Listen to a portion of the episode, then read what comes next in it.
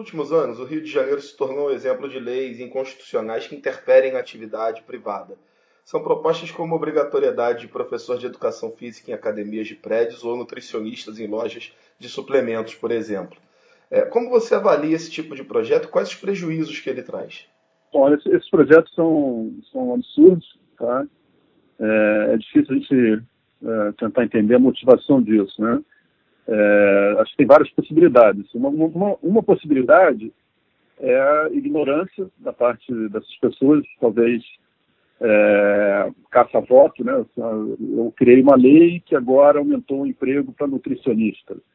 É, essa é uma possibilidade, tá? É, é ignorância econômica.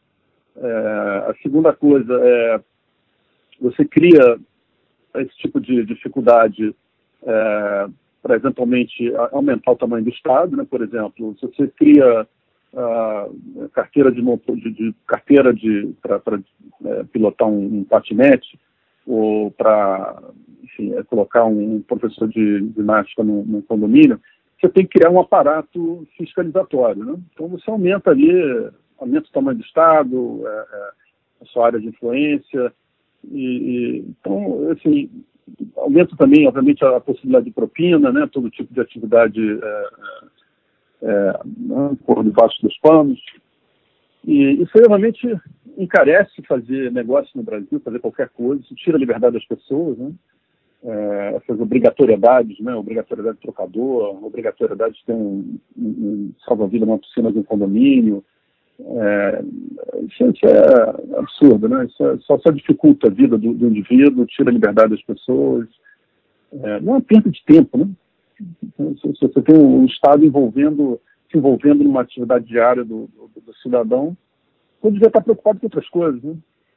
E esse tipo de lei, Marcelo, ele ajuda a desestimular os investimentos das empresas privadas? Isso é um desestímulo, né? Porque o que acontece? Você imagina se você, você tem lá um seu condomínio residencial, e aí você anuncia a ele que tem uma sala de ginástica. Aí o sujeito, vai, impõe uma lei dessa. O que, que o condomínio vai fazer? Ele, provavelmente vai trancar a sala de, de ginástica, entendeu? Porque, obviamente, fica mais, fica mais caro, encarece o, o, condomínio, as pessoas, eh, se, se tivessem avisado disso, de repente, não teriam, não estão interessados em pagar por isso, né? Aí não estimula investimento, ao contrário, isso aí é uma destruição de emprego. Né? O que acontece? É, é, um, é uma coisa sutil, porque o sujeito que acha que, que impor uh, um trocador no ônibus está criando emprego, tá? se ele acha isso, está equivocado.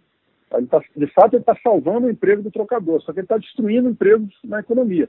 E tudo que é o seguinte, o que você salva é visível, você salvou o emprego do trocador, só que o que você destrói é invisível. Então, por isso que tem esse apelo populista que os políticos exploram, né?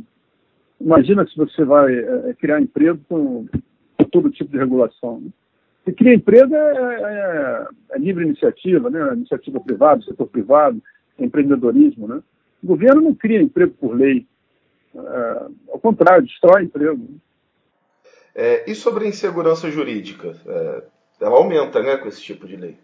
Infelizmente, no Brasil, né, aquele, aquela máxima de que até o passado é incerto é verdade, né? No Brasil realmente é muito difícil você fazer negócio porque é sempre, é sempre assim, né? O, a insegurança jurídica, assim, você dá um passo à frente, aí volta dois para trás, é um para o lado, outro para o outro lado. Isso aí está em todo lugar no sistema jurídico, né? até no Supremo Tribunal Federal. Então, assim, é, o, o custo de fazer negócio no Brasil é muito complicado. É, é, é, se você pega um empresário, por exemplo, é, ele contrata um trabalhador, mas se você olhar na, na, nossa legislação trabalhista anterior, né, antes da reforma, ainda tem problemas, mas antes da reforma, que era muito pior, o empresário contratava o trabalhador não sabia quanto é que um trabalhador ia custar para ele. Simplesmente não sabia, porque tal história, o trabalhador podia custar X, só que ele entrava na Justiça do Trabalho, alegava alguma coisa, ganhava, aí o X se multiplicava por 10, por 20. Então, é, e mesmo hoje, se você olhar, até, até, tanto do empresário grande quanto do empresário pequeno, eu converso com empresários, microempresários, né, é uma, é uma, as relações trabalhistas são muito complicadas, são muito acrimoniosas. É, são, são, são trabalhadores que às vezes pedem para, ah, não, eu quero ficar informal porque eu não quero perder aqui a, o meu, benéfica que eu recebo do governo, aí fica informal, aí daqui a pouco ele processa o, o empresário, aí, entendeu? O empresário não, não quer, aí é, é, uma coisa muito complicada, muito complicada fazer negócio no Brasil.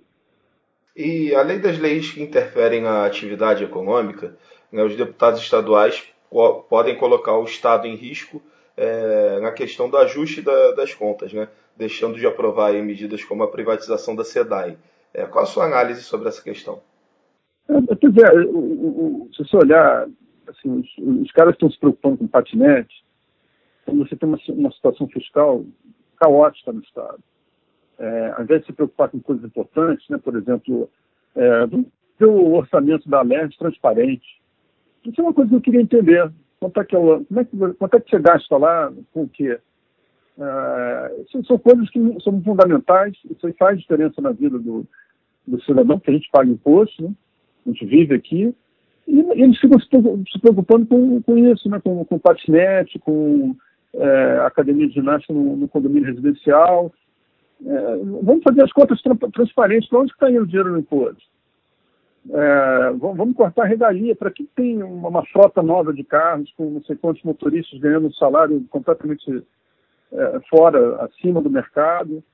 É, privatização da cidade. Vamos fazer um estudo sério, vamos ver como é que é, você tem aí é, inúmeros exemplos é, documentados, né, cientificamente documentados, de que privatização do saneamento melhora a vida dos cidadãos, é, aumenta o saneamento, reduz doenças associadas a, a, a saneamento básico. Então, vamos fazer uma coisa séria, a gente ficar importunando a vida do, né, do cidadão com coisas uh, pequenas, coisas, por exemplo, é, coisas ridículas, né? carro, carro das mulheres no metrô. Para que isso? Imitando México, entendeu? Coisa, coisa, sinais, sinais de atraso, entendeu? Se preocupar com coisas grandes, com coisas que têm a ver com violência descabida no Estado, Estado falido economicamente, cheio de esqueletos. Os caras querem ficar falando de patinete. A gente está citando o exemplo do Rio de Janeiro, mas esse tipo de lei esdrúxula pode ser vista nos outros estados e também em âmbito federal. É, como evitar que esse tipo de projeto seja aprovado e que a gente possa garantir uma sociedade mais livre? Olha, é, esse tipo de projeto, é, se você, olha, se você olhar, um, dos cursos é, universitários mais tomados nos Estados Unidos é princípios de economia. Tá? E isso aí é uma política explícita que é para ensinar para as pessoas é, os princípios básicos de economia, né? do, do tipo o indivíduo reage ao incentivo, como pensar racionalmente, como tomar decisão é, é, racional. Então, assim, se você olhar muitos desses políticos, assim, alguns eles têm é, ignorância mesmo, são pessoas ignorantes, que não são preparados, não são estudados. Outros é, têm uma suposta, uma pretensa ideologia, mas na verdade eles lucram com essa ideologia. Então inventam uma lei, né, como eu falei, para expandir o governo. Você imagina, se você colocar aí, você precisar de uma carteirinha para andar de patinete. Você tem que criar toda uma estrutura por trás disso. Né? Alguém vai ter que é, preparar lá a carteirinha, emitir a carteirinha, vai ter um outro cara que vai fiscalizar. Então, você cria um aparato, aí, obviamente, você gera emprego ali, aumenta a estrutura né, do Estado, né, emprega os camaradas, os colegas. É, você, então, tem toda uma, uma racionalidade por trás disso, né, que, que, que, assim, que, nunca é boa. Né? Ignorância não é bom, né? a, o oportunismo também não é bom. Então, como é que a gente evita isso? Bom, um é educar a, a população. Né? O fato é o seguinte: a população brasileira ela precisa ser educada nesse tema. Tá? É, é tem gente que acha que, de fato, aliás, está preocupado lá com, com, o cara andando de patinete.